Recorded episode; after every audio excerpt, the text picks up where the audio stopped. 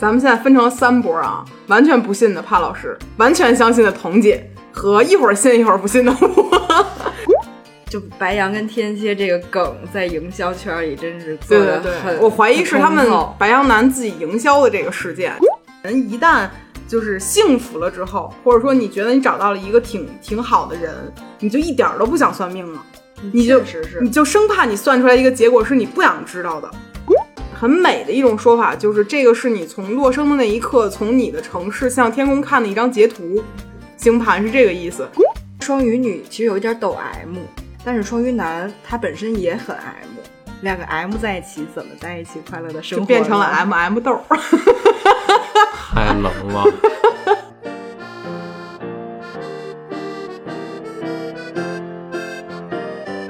Hello，欢迎来到百分之十 Radio，我是胡心树。我是帕洛马尔，今天呢，我们打算来聊一聊关于星座和爱情的事儿。这两个东西听起来可能在帕老师心里没有任何关联，是吧？嗯，就既唯物主义之后，又有一个唯不唯星座主义者，算是吧？什么叫不为星座主义者？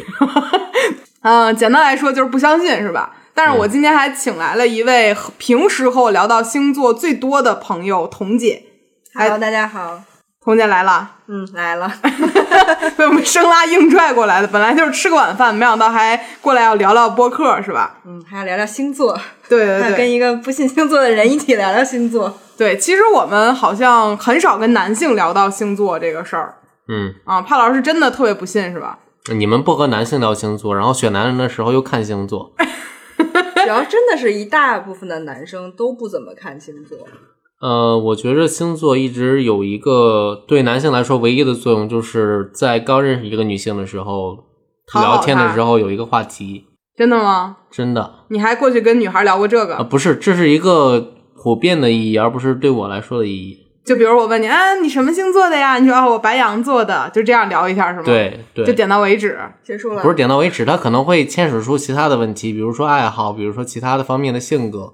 啊，比如说啊，那你也喜欢那什么吗？嗯然后 我在说什么呢？就不是知道，就是因为之前我们翻的时候，经常看白羊座后面有一个“性爱机器”这样的一个称呼。白羊跟天蝎嘛，对，两个泰迪。对对对哎，范老师怎么不说话了？我都抗日了。 我们我我们说回这个星座的事儿啊，我本来其实今天想聊一聊，就是信星座的人爱情会不会幸福？但是呢，在我们提前去呃沟通这个播客录的时候，我们就已经推翻了这样的一个事儿。但是呢，我们还是觉得这个事儿值得展开聊聊。彤姐说说吧，就是你自己对于星座这个事儿是怎么一个看法呢？他这个在咱们小的时候，咱俩刚才不是也聊了吗？就是可能小的时候觉得，哎，信的可能性还大一点儿，然后越来越就觉得可能只是作为一个参考性吧，就没有那么觉得这个说的好像都准，因为它真的大多数都是通话，谁看都可能觉得，哎，好像是我。我可听说你之前还加过什么那种就是星座群，嗯是因为当时看微博上有一个星座博主是个男生，他嗯讲的真的还算是星座圈里的一股清流 吧。然后呢，你就加了人粉丝群，啊，加了粉丝群，然后你有什么收获吗？就是跟里边的一部分人真的成为现实的好朋友了，就但你们聊的最开始就是吐槽星座吗？还是说、嗯会吐槽，但是不是全部，也会聊一些其他的，就大家性格合得来，也跟星座没什么关系。那那个时候你有没有会刻意，比如说呃，你你是双鱼座是吧？对，然后你会刻意找，比如说之前说咱双鱼和巨蟹很配，然后你会刻意，比如说跟巨蟹座的人聊天，会这样吗？我从来没找过巨蟹座，但是我找过天蝎，后来我发现天蝎跟双鱼不配，你看这骨子里还是相信，你知道吗？很小很小的时候，就还是相信。就我小的时候，我记得我初恋的时候，我是巨蟹座，然后当时那个男孩是双鱼座。我看那个星座书上都说我们是百分之百合，这个时候特别想想起来许嵩那首歌《星座书上说我们不合》，我偷偷把那页撕掉。 然后当时我觉得很合，然后我就坚信我们一定是特别合适的。所以那个时候分手，我悲痛欲绝，我觉得我离开了人生中百分百契合的人。我想起来我也找过一个双鱼男，但是我觉得双鱼女跟双鱼男真是不太行，因为两个人都很矫情。你看，咱本来是说推 翻不信星座这个事儿，然后聊着聊着，哎，又说这些事儿还都有一些道理。嗯，就是会怎么说呢？就是它作为一个参考性嘛，肯定有一些东西是能提取出来作为一些相处过程中有一些凭证吧。发现哎，好像真的有一点儿会这样你，但是提肯取定也出啥来了？就是因为双鱼女其实有一点抖 M，但是双鱼男他本身也很 M，两个 M 在一起怎么在一起快乐的生就活呢？变成了 M M 豆儿。 太冷了。我最让大张伟老师附体了，感觉 M M 豆儿。那你你是会这样觉得的是吗？嗯，会就是当觉得不合适的那一刻，会觉得好像有点道理，但是也不哦会完全的信。那帕老师有没有过这种？你你首先你知道你历任就是暧昧过或者谈过恋爱的女生都是什么星座吗？啊，知道那你有没有回头去复盘这个事儿过？没有？那那那可以现在复复 盘。你自己不觉得说这冥冥之中有着什么一些难以用科学描述的方式来描述的东西吗？还真没有。我想想，我谈过的星座，这能聊吗？能吧？我他我正主在这儿坐着呢，我都没说啥。上一段是处女座，嗯，挺好的吧？天呐， 让让我们双鱼最惨的一个就是跟处女座的恋爱。从此之后，我都开始讨厌处女座了。我爸是处女座，不好意思啊。我就你我你几乎就爸是是处女座呀啊，不像吗？那你爸龟毛吗？我爸龟毛吗？我能说我爸龟毛吗？我爸也就他会不会有很多那个生活中的小细节？就他很精致，他要求特别高。没有，不是，就是我觉得啊，我们这一代人由于提早学习了星座之后，我们会沿着星座的说法活。但是我们老一辈那些人，他们没有星座的概念，他们只有属相的概念。就比如说咱们这一代人找对象都会说说啊，别跟什么什么星座人谈恋爱。但是我爸那一辈儿都说什么别别找什么属属羊的结婚，或者别找属什么的结婚，他们会有这样的一个概鸡念。犬不宁呗。 对对对，就他们有这样的一个概念，所以我觉得每一个年代的人好像沿用的这个这个就是迷信的套路是不一样的。但是我确实在我舅舅身上看到了很多超级处女的特性。那还是行。不是，是因为他真的很处女。我从来没有在任何一个人身上看我说，就是不会说看这个人觉得这个，哎，这个你是不是处女座呀？但是他特别处女，你他看的洁癖跟他的那个脾气不好什么的，咱们现在分成了三波啊，完全不信的帕老师，完全相信的彤姐和一会儿信一会儿不信的我。就我是一个特别摇摆的人，我又喜欢用星座去总结一点东西，但是骨子里我觉得这东西其实就是一个很没有道理的东西。嗯，但就作为参考嘛，就是当你看见这个东西准的时候，你会发现，哎，有点道理。嗯，他不准的话，那肯定觉得有点扯，对或。者是这个说的人不太行。那帕老师接着复盘吧，刚才又说了一个处女座，再往前呢？再往前，我其实记不太清了，好像是也是处女座，被处女干上了，怎么回事儿呢？然后再往前是个天秤，再往前，。再往前，别别聊那么远了，太远了那个 在幼儿园的事儿了，是吧？快，就这些东西，你从来没有。那对方有没有跟你去掰扯过这个事儿？没有，也没有。没有，所以你一直以来就是就遇到我是唯一一个喜欢把迷信这些东西写在脸上的人。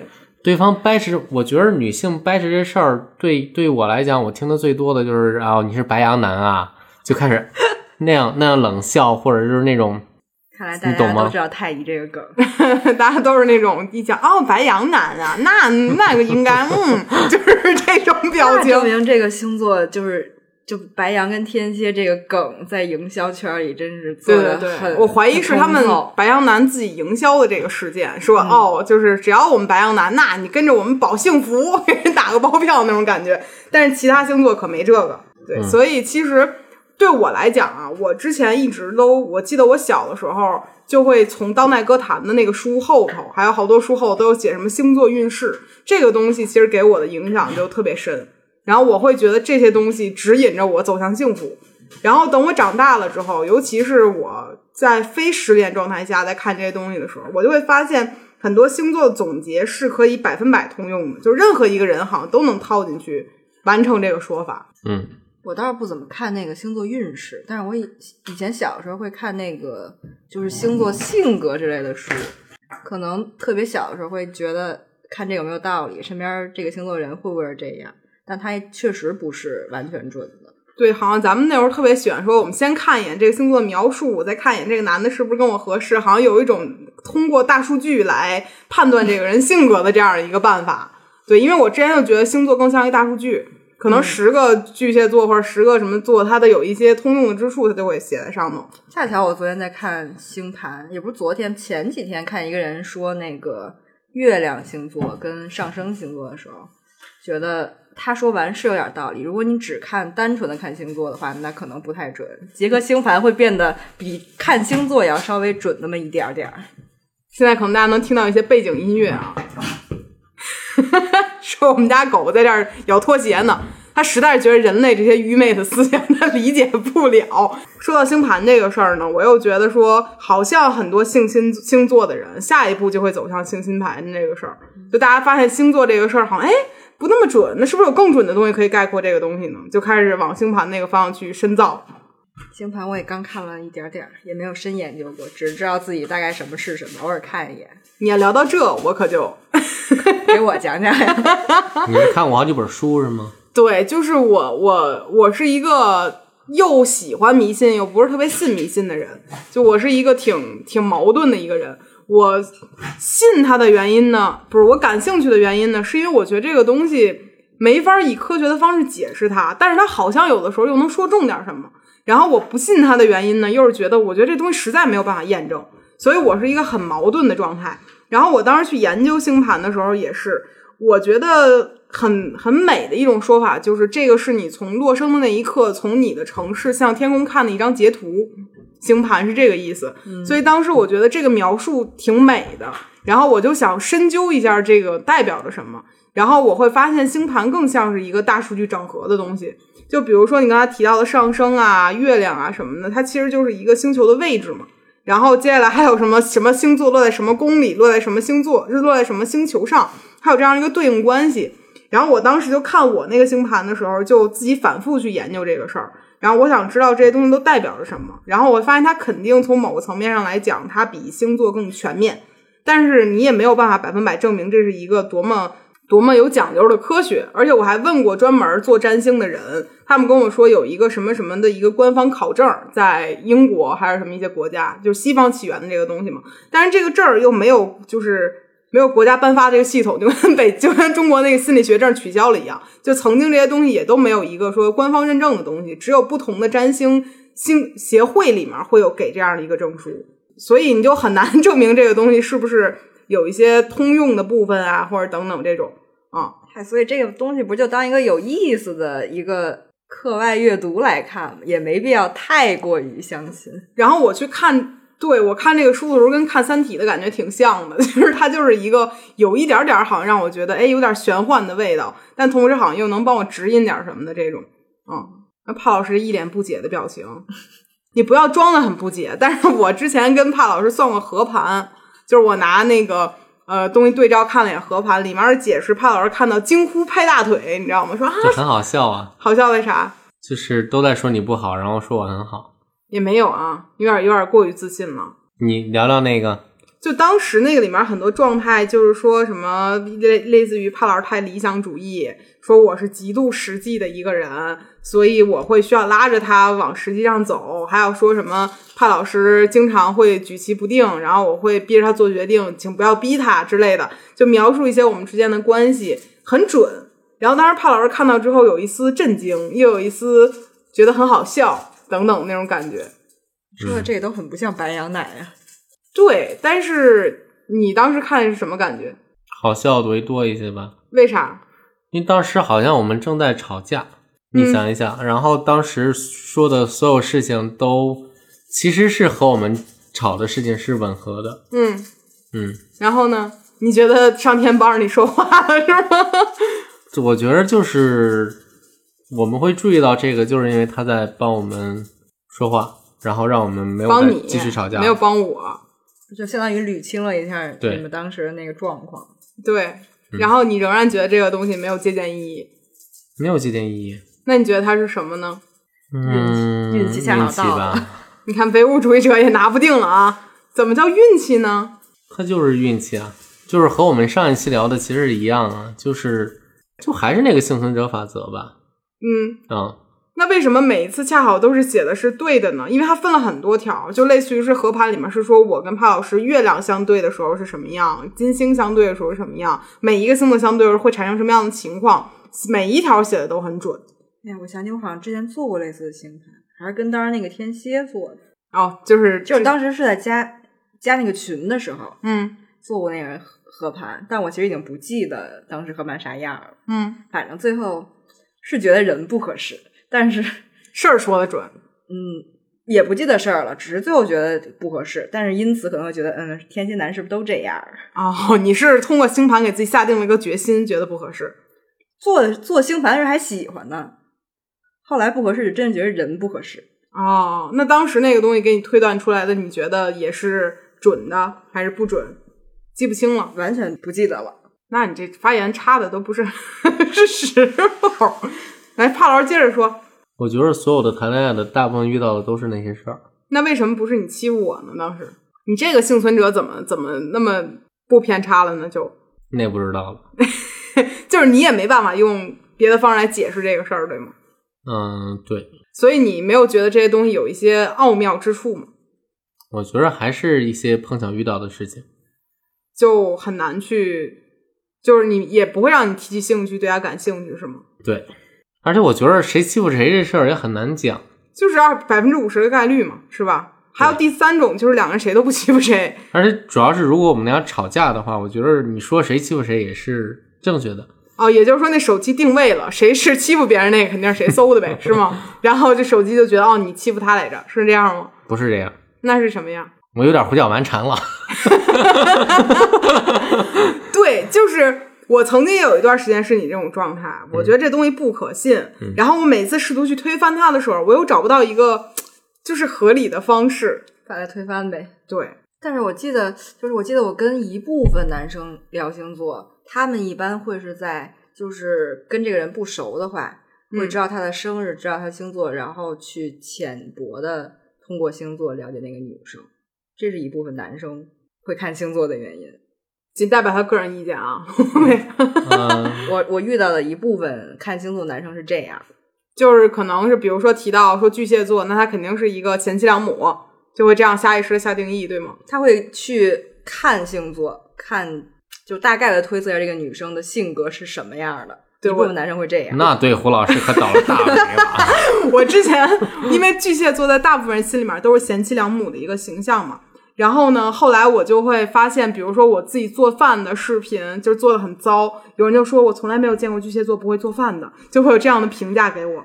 但是我可以很负责任的说，我跟我妈都是巨蟹座的，但是我们两个人在吃家有道这个事儿上都差点意思，对吧？嗯，对，所以我是后来不信星座，主要原因是我发现以我的身份去反推这个事儿都不成立。嗯嗯，但是我就转而去了解星盘了。 就说到底，今天又是一个跟上一期一样，是一个迷信局，就是没有办法用科学解释的那些事儿。我记得我最开始对星盘感兴趣这个事儿的点是。我曾经上班的那个地方，然后有一个跟一个就是占星师合作过，然后他给我当时领导去算命的时候说到，就是啊、他在哪哪哪年遇到了一个人，会改变他的命运。事实上，在那一年确实改变了，确实遇到了一个这样的人。然后我们都对星星盘这个事儿充满了好奇心和向往，就是啊，难道这个东西像算命一样吗？但是又不用搞得那么像门口有一个瞎子老头儿摸你鼓一下说啊，这事儿就是这样。它看起来又有一些就是规律可循。然后我后来就去买了占星学的书，会发现那个书很像字典一样，就比如说，当你的巨蟹落在太阳，太阳巨蟹的时候啊，在同时在什么宫的情况下，它代表着什么？它是一个可以对号入座，像填空题一样出来的一个答案。所以那个时候我就会觉得，哦，这个东西就是字典嘛，人是可以，只要你长眼睛会读，你就能知道自己的命运是什么样的，好像这个东西很有道理一样。所以后来我就去看这个占星学的书，然后后来我发现这个东西还有一个进阶，就是相位的问题。就比如说这个线离那个线，就是它有一个角度。当比如说角度是三十度、四十度、五度、六十度的时候，它可能又会代表着不一样的东西。它是一个叠加的效应。你看帕老师皱起了眉头，听不懂是吗？你不要吐槽南哥讲科技视频，你听不懂了。我讲你也听不懂是吧？ 对，就是，嗯，星盘这个东西呢，里面其实最简单来讲，一个是星座，十二星座，一个呢是九大行星，还有一个呢就是行星已经开出一个了，现在是八个。那在这个过去的这 个占星系统里面是九大行星，嗯，然后同时呢还会有这个呃宫位和相位的区别，就是落到第十就一到十二哪一个宫里面，然后它以什么样的角度产生了相位，这些东西叠加起来看这个星盘才是更准的一个东西。听相位我是真的看不懂。对，那个就更复杂了，就是每两个星座落在什么点之间，它这个交合线会发生什么事儿，等等这些东西。研究完这个东西之后呢，你又可以研究这个东西推运，就是当这个东西，就是因为天上行星是在动的嘛，所以当这个东西转到什么角度的时候，这个人可能会发生什么样命运上的变化，是这样的。所以当时我看到第一本书的时候，我觉得我还能理解；到第二本书的时候，我就理解不了了。有没有觉得这是一门科学，潘老师？没觉着。但是在我心里，它其实有点像一个大数据整合的东西，就可能每一百个人，九十九个人会遇到这样一个情况，他要把这个情况放到这个里面，证明这样的一个情况是可能的。我个人是这样去理解占星学的书的，但是它肯定不是这样的，因为在那么多年以前，这个事儿应该有它其他的道理。嗯，对，所以我又觉得这个事儿很神奇。你看的那本书里，他对于就是因为你算星盘的话，不是要要精确到这个人出生的时间点吗？对，他那个时间点是就是它以分来论证的，还就是一是个小时之内？我记得是在十五分钟以内吧，好像是十五还是半个小时以内，我有点记不清楚了。但我记得我在新浪，这能说吗？能，啊，在新浪星盘看的话，我记得我当时做了一个时间差，就我算一刻一刻钟的时候， 15分钟四十五分钟的时候，好像是一样的。就我记得应该是半小时还是十五分钟以内是一样的，因为那个转动的那个角度什么的都是没有区别的。然后是要看你当地生的，比如说我在北京东城生的，那东城那一刻看天上星象是什么样子的，会有这样的一个地理位置、时空位置就等等的一些考核。我当时只改变了那个时间的变化，在一个只在同一个小时之内，我发现它是一样的。当时我对这个产生了一点点怀疑。就我当时还好奇，就是之前就是互联网上每一个明星出个事儿，然后不都会有一个算星盘在底下说他什么什么什么之类的嘛？然后那个时候我就产生了好奇，就是他们怎么可能知道明星具体生的哪一个小时？他们只可能知道在百度百科上搜出来他的时就是生日嘛，而生日还不一定是真的。啊，对，对你也不知道他们怎么能反推出来这个人是什么样儿的，所以我一直都觉得每次在就是明星下面那些蹭热度的占星的，觉得很奇怪。那么以此曝光嘛，看有没有人 去找他们占个星。对，但是我之前就特别爱算命，我特别想考核。就最开始我是那种好奇心作祟，就是我想知道我是什么样的。再后来，我的心里有点变态了，我已经开始考核那个占星师和这个占星师他们之间的这个能力的比拼，因为我怀疑很多占星师可能只看了那个第一本书，就是字典型的对照，而没有后面的那些就是公式运算什么的。所以后来我再花钱找占星师，想看看他的能力行不行，我是不是有点心理变态呀、你为这个变态的爱好花了多少钱了？ 就只算命这事儿嘛，嗯，我觉得上万了吧。挺多了吧？我从来没算过命，我也没有算过，我在算命上还分过不同派系的，就是塔罗算过，算过塔罗，算道士星找盘过？吗？找过，还有啥？还有啥呀？就是 你们俩周猜吧易呢？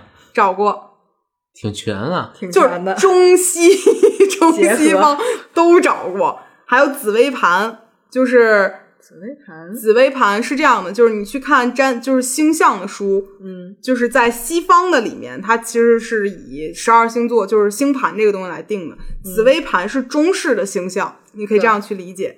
就它在起的在是中方有别的这个名字，不叫，就是它紫微盘指的是它，比如星宿的名字，它不是指是哦就是这哦个明白了明白对了对，它是对照的这个东西，但是有它自己不同的算法。这些东西我都逐一的去实践过，哪个最准？所以钱最多的那个，我觉得最准。我曾不经准你难受啊！ 对我，我就是人只要花了钱就愿意相信它是准的，但是就是哪怕它准，我仍然愿意去考核一下这个东西到底是不是真的。就之前我记得我花最多一次算命的是花了五千块钱去算命，然后五千块钱算命那个人呢还。就是之前有过什么什么采访，然后他后来那期由于涉及封建迷信没有上，但是我知道那个人，然后我去找他算的时候，当时我刚失恋，然后我就去找他算这些东西，然后呢，他应该是不认识我，或者是没有做过我的背景调查，我个人是这样认为的啊。嗯然后呢，他当时是以一个就是在他的那个系统应该是周易吧，我也不确定是什么，大概是这样的，就中式算法，需要那种罗盘的那种。然后在他那个里面写到的是说，人十年会走一个大运，就不不一定是走运啊，就十年一个轮回，也不能这么说，就是每十年是一个分割线这样。对于我来讲，我的分割线是在三岁、十三岁、二十三岁，就每三结尾的这个是算一个十年，他是这样这样说的。然后他说我的人生改变的点是在二十三岁，然后就会开始有钱，这当时他跟我说的。然后我回看了一下呢，就是在我二十三岁的时候，是我公众号做起来那一年，我是确实是从那一年开始赚钱的。你可以等到三十三岁的时候再验证一下。他三十三岁跟我说的是，说我是二十三岁到三十三岁这十年里面，就是金钱运很好，但是恋爱运非常的差，屡遇渣男。这是 童姐，你笑出声儿来也可以， 就屡遇渣男。然后我说，那我要是很想结婚怎么办呢？他说，那我的建议就是说，你如果遇到一个还不错的男的，就可以考虑跟他结婚。就是然一后个还不错的渣男。不要这么说自 己，别这么说，别这么说，就是当时是这么说的。然后呢，他给，然后我说那这个人是什么样的一个人呢？他跟我的描述是说，嗯，个子呢不算很高，就是普通人心中的就是正常人。我说那到一米八了吗？他说没有。然后我当时心里我说不可能，我喜欢的男孩子都是一米八三以上的那 种。然后我说那他长什么样？他说呃个子不是很高，有点微胖，有点黑。然后然后我看了看帕老师，然后，然后就是我说那这个人有钱吗？他说没什么钱，但是就是挺会说话的，我会说话吗？挺会， 就是没有我会说话，但是也挺会说话的，就这样大概这样的一个人。然后他种种的描述呢，就我当时是觉得是绝对不可能的，有这样的一个人，因为我喜欢那种就是干儿瘦，然后很高的这种类型的。 还长得好看，好好看吗看我倒没提过这事儿啊。然后当时我就觉得这事儿不太可能。然后后来我就发现，经过我人生的重重磨练之后，在三十二岁以前，我觉得我就能找着的只有巴老师 了。然后去对应一些东西，觉得哎，这个东西好像有一点儿可能性。你说这个我突然想起，之前帕老师胖，该不会是非要应验 这个说法才故意变胖的？现在也不是忒瘦啊，就是挺挺瘦的，挺当瘦时就是有这样的一个对照，然后我是不太相信的。然后再包括他会说，说我可能在多少岁以前是永远不可能在一个房子里面住五年以上的。我目前为止，从我长大之后，二十三岁以后，确实没有在任何一个房子里住过五年以上，一直在换房子。所以我就想知道这事儿是不是真的，我就想看看这个东西有没有什么道理。所以一般情况下，我去算完命之后，我就想去证明这个东西有没有它的道理。但是有些东西目前还证明不了。你在哪一年算的命？二零一七年吧，应该是就是不你认识你了呗。不不认识认识啊，不认识。不认识，一七年。嗯，然后当时他还跟我说，就是五年的，就是这个是换房子是一个事儿，还提过什么事儿？他当时跟我说，说我适合做女和女性和水有关系的生意才能赚到钱。所以你开奶茶店吗？那会儿已经开了奶茶店了，他说这水应该是是哭的那个水吧，眼泪泪水。我不知道，反正当时他跟我是这样下的定论，然后还说了什么东西啊？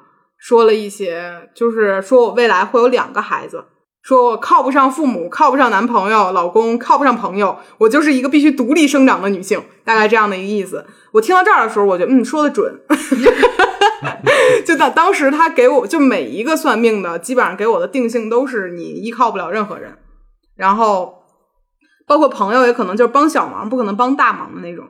然后说我只能靠我自己完成什么什么东西。但是呢，我这一辈子就是钱不缺，但是感情运势不是很好。如果遇到了一个还不错的人，要抓紧机会，都是这样跟我说的。所以我一直对感情这个事儿都非常的失望，没有抱太大信心。你为什么不算命啊，潘老师？没是完什么好全因为算不的。信吗？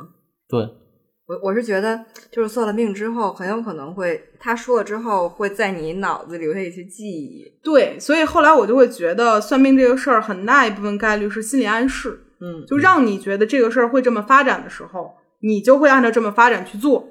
所以不如不 算。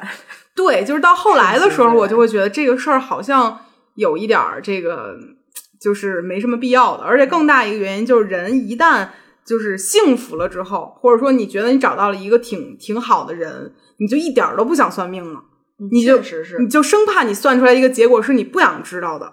对，而且你说算出来之后，是不是有有人会说泄露天机？你说这个天机泄了之后，会对之后的运势好还是不好？我曾经还问过，就刚才我说算命的那个人，我说你有没有给自己算过？他说有。我说那如果你觉得跟一个人长不了，你还会给自己算吗？他说我算过，我知道我跟这人只能好多长时间，但是我依然还会跟他谈恋爱。这个算不算？他都知道。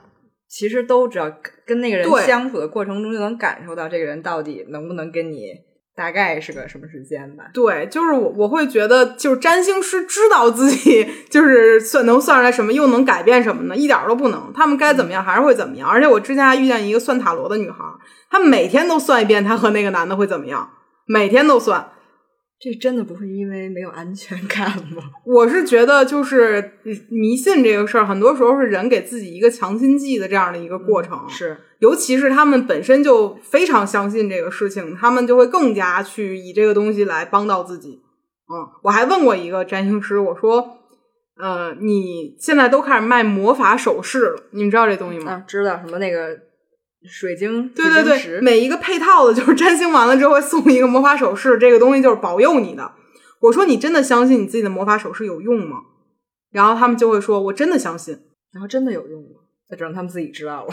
我自己是觉得，虽然我相信就是星盘这个东西是有它的道理，但我真的不相信魔法首饰能帮到什么。他们说那个好像也是说那个石头里有什么什么能量，能与你自己的什么什么气场契合，好像有这个说法。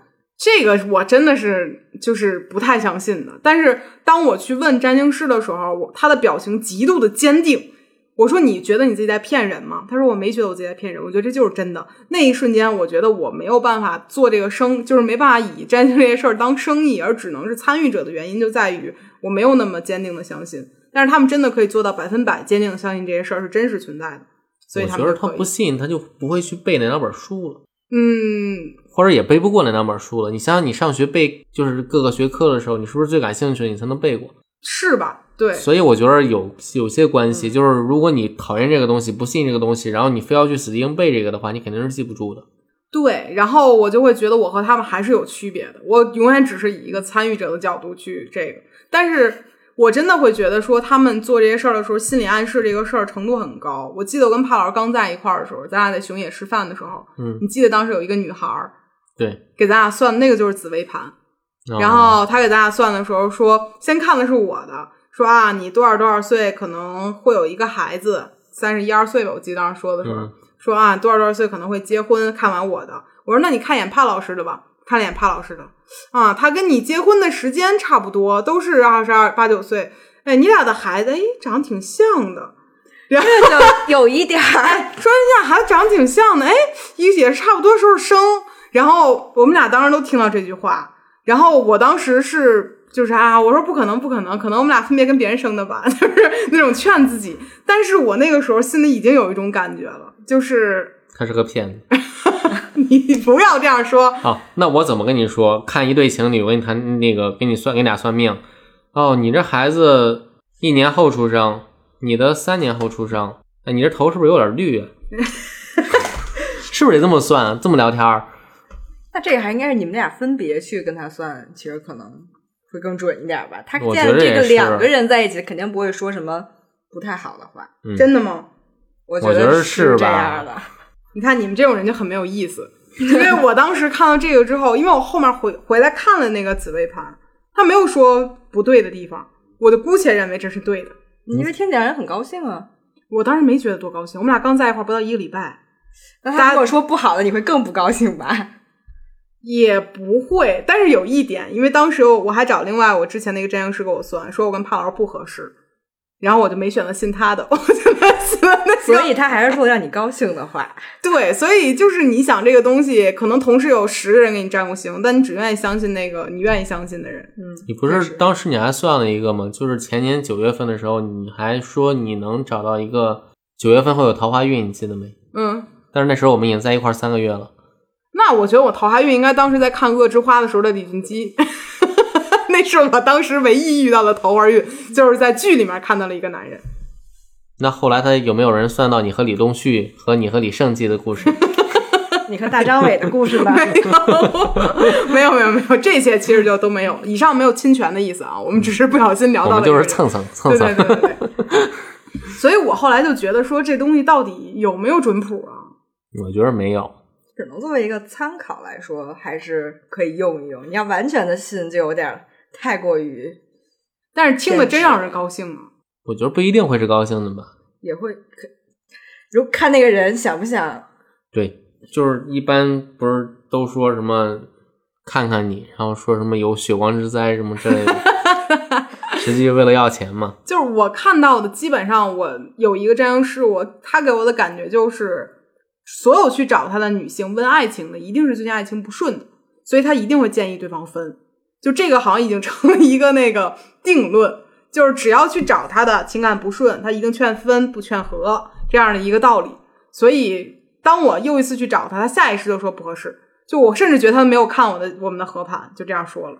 你想这个人都去，他肯定是过自己感受的不是很好，所以去找去找那个占星师问，那个占星师他自己都觉得不合适了，占星师怎么劝和呀？对，就和那个整容医生说的，就是去整容的女性一般都是刚刚遇到感情问题的人。对对对对对，嗯因为我们之前还就是做过整容医生的一期采访，当时他就跟我们说的是，他特别经常看到刚失恋的女孩就要做大手术，吸脂、磨骨，还有什么，就反正那种大手术都是刚失恋的女孩来做的，就趁着那个肾上腺素飙升的时候，立刻要来做大手术。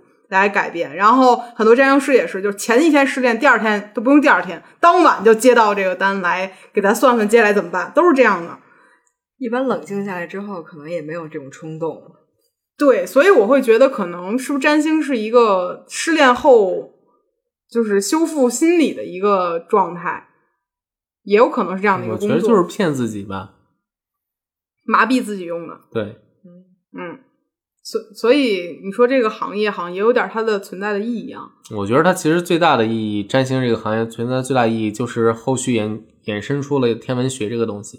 嗯， 又唯物主义上了，帕老师呃这真的是它最大的作用，嗯就是天文学是从它演化来的。是吗？对，我也是第一次听说呢。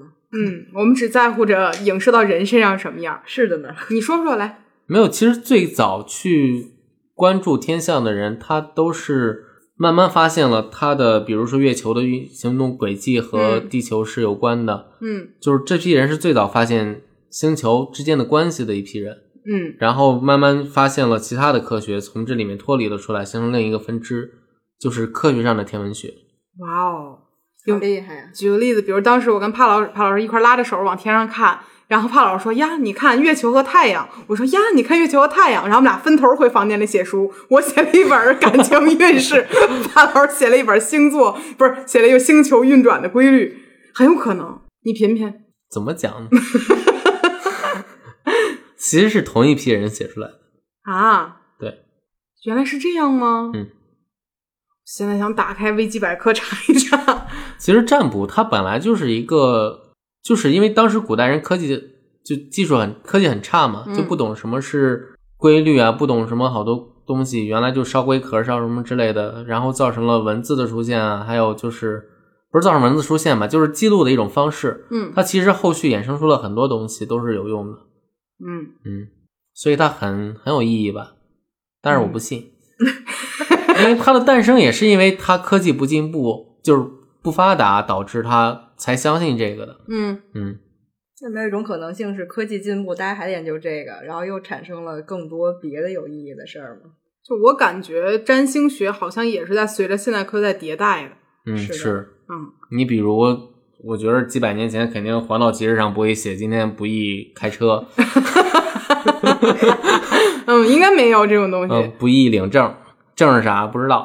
就是不一婚婚嫁娶嘛，他们这个东西可能写的会更更那什么一点儿。嗯当时一说法，现在一说法，对，嗯，然后就是现在占星学每每每每周都会有那种周运势，嗯，里面写的是东西什么宜离职和什么，就这些东西，就适不适合换工作，嗯什么这些东西，还有适不适合出差这些东西都有，嗯还有适不适合买房，我觉得这个过去肯定是没有的，它也就是随着人的一些行为上的变化而发生的一些变化。嗯嗯，但是我印象中就是我很喜欢的一个就是占星学方面，就是 Alex 是大叔，他不是嗯做了很多年了嘛。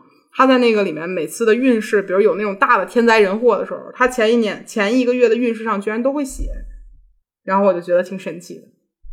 比如，我想不起来了，我记得当时是哪次，然后写了之后，我觉得哦，这都能知道。当然了，也有可能他当时写了很多种，只随机发生了一种。所以我一直都觉得占星学还有一部分就是概率学的问题，嗯，有没有可能在这段时间内发生百分之多少可能性的东西，这也有可能的。肯定是有。你想，同一个星座的人或同一个类似星盘人那么多，不可能每个人都发生同一件事儿。对啊，我有时候在想说，那如果和我在同一个妇产医院、同一刻、同半小时内以以内降生的一个人，因为我们俩就是同一年、同月、同日嘛，嗯约等还同同时一个间地点同时间段、同一个地点生的人，难道我们的人生命运是一样的吗？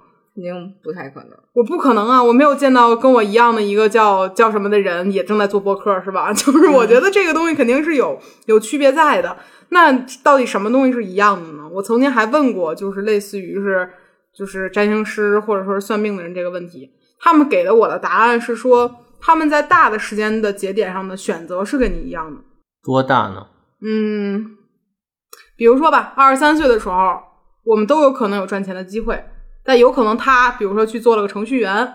嗯，然后有可能我就是啊、写了自媒体，就是我觉得二十三岁这个年龄，它本来就是一个你刚从学校毕业，然后去做出改变的一个时间点，嗯，所以我觉得猜这个年龄是最有可能的吧，然后哦是吗？有可能，是吧？你说二十三岁确实是，他如果说二十五岁呢？或者给你来个什么七十八岁，他说五十五岁以后也很有钱， 那那你前期都有了一些基础了，但是有一个点就是我五十五岁就算没有钱，我也不可能翻过去找他了。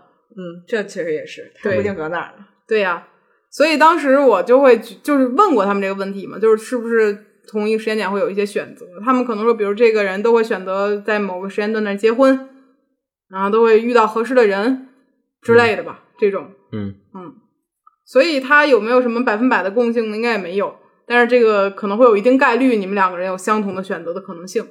或者你可以理解为，比如说天秤座纠结，一个天秤座可能纠结吃的，一个可能纠结感情。那这个纠结和星座真的没有关系。我每天点外卖我都纠结，就每个人我都也有纠结纠结。对我之前就感觉很多人就是，当他知道自己是天秤座的那一瞬间，他就开始纠结了。 心理暗示还是很重要的。嗯，嗯，确实也是。像我身边那两个天秤座的女生，有一个我真的看不出来她是天平，所以我觉得这个东西真的没法说百分之百准。然后如果你说这话，就有人说，那你得看看他的星盘，星座不一定准。 我也看不得她的星盘，还得问她哪天出哪个点儿出生的。对，所以其实迷信这个东西，唯独带给我们的快乐就是骗自己。我觉得最大的快乐就是骗自己。还有强迫别人干活，为啥？比如今天来了个处女座，哦，今天你得打扫一下我们家卫生。啊，因为你看不下去，强行逼人看不下去对，啊。这个其实更多就是逗闷子和欺骗自我吧。嗯，可是处女座说的都是处女座，虽然有洁癖，但她自己不干活，让别人干。那也听起来太像处女座。我上升是处女，你看，突然突然准了起来，但是我确实是看过一些人星盘，我觉得有一点点道理的，就是凡是我看到那些务实派的，比如我自己，我所有的星盘基本上水土象星座落的就特别多。 我上升是金牛，你看，物就质是有一些难以描述的巧合在里面，而这些东西对都是我们反推回去的。是谁就是不爱很钱难呢很难你正呀推。有我我有的人不会对钱那么计较，很多人都不会，而且就是嗯我跟彤姐的计较呢，就是那种是个人长眼睛就能看出来，没长眼听也能听出来那对，种。就是假如我们管我们借了人一百块钱，那个人三天之后还没有还我们，我们可能睡不着觉。我初三的时候借了人一百六，他到现在没还我，我记得特别清楚，你看，你会这样吗？你肯定忘了。记不住。我印象非常深。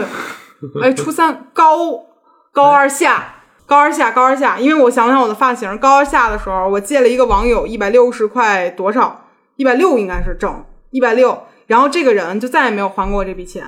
但是我当时想一百六，我也找不着这个人了，我报警也不合适，然后我就算了。 都想报警了，一百 六，你才是金牛吧？ 不是我，但是你就想说这个东西，我人生中借别人钱要不回来的几笔钱，我都记得很清楚。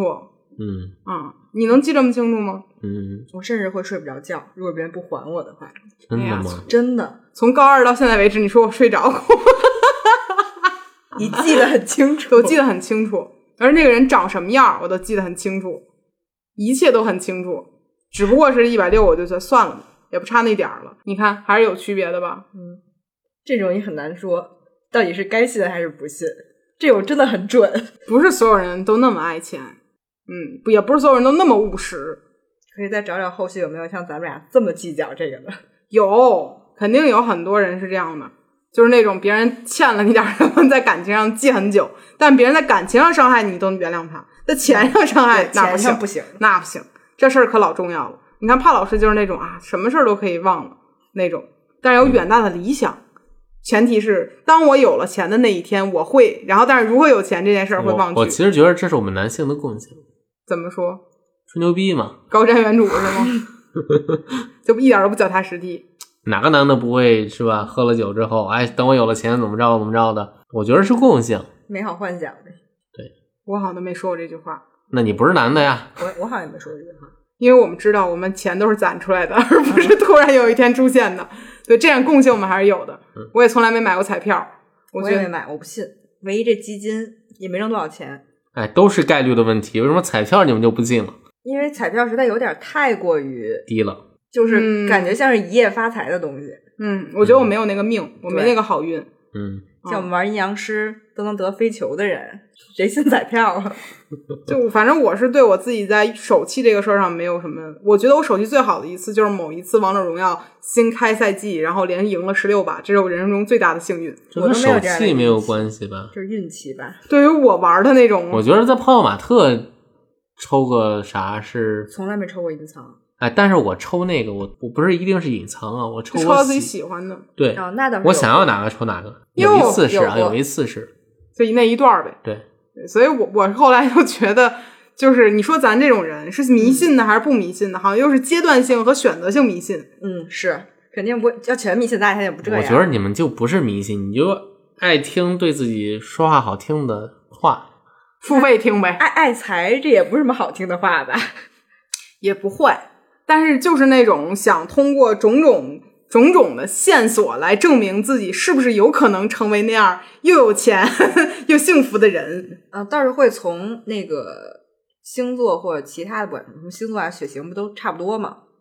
对血型，血，型我也研究过，嗯血型你都研究过？对我还研究过那个性格色彩，都是大学这边看的。我觉得这些东西都是类你似的猜我啥东西血型？的？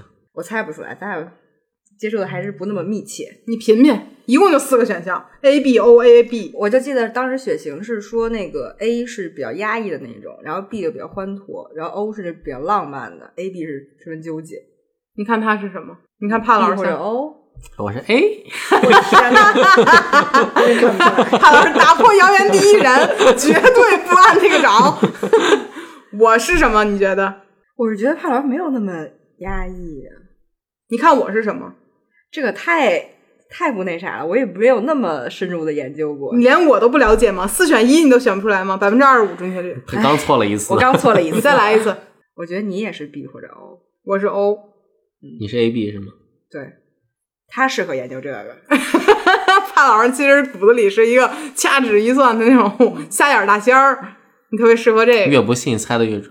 真的吗？有可能，我我是觉得 我们就是听了太多那种就是。嗯，所以会有很，就咱们看的太多了，然后又没有什么意义，这些东西，这些案例又不足以支撑什么。是，所以其实还是反推要比正推更准一些。对我发现就是在日本，血型是一个特别流行的，当时不是有那个雪球漫画，那是韩国，他们韩国日的本好吧像好像是日本对于就是血型是非常在意的一个东西，就是比上比跟星座，比如国内很很崇尚星座，但是可能日本更崇尚于血型。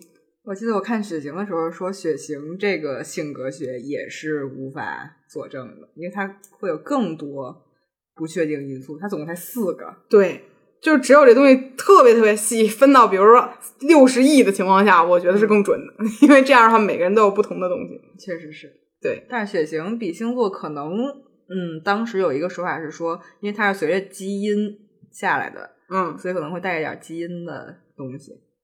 会从基因的角度说一些。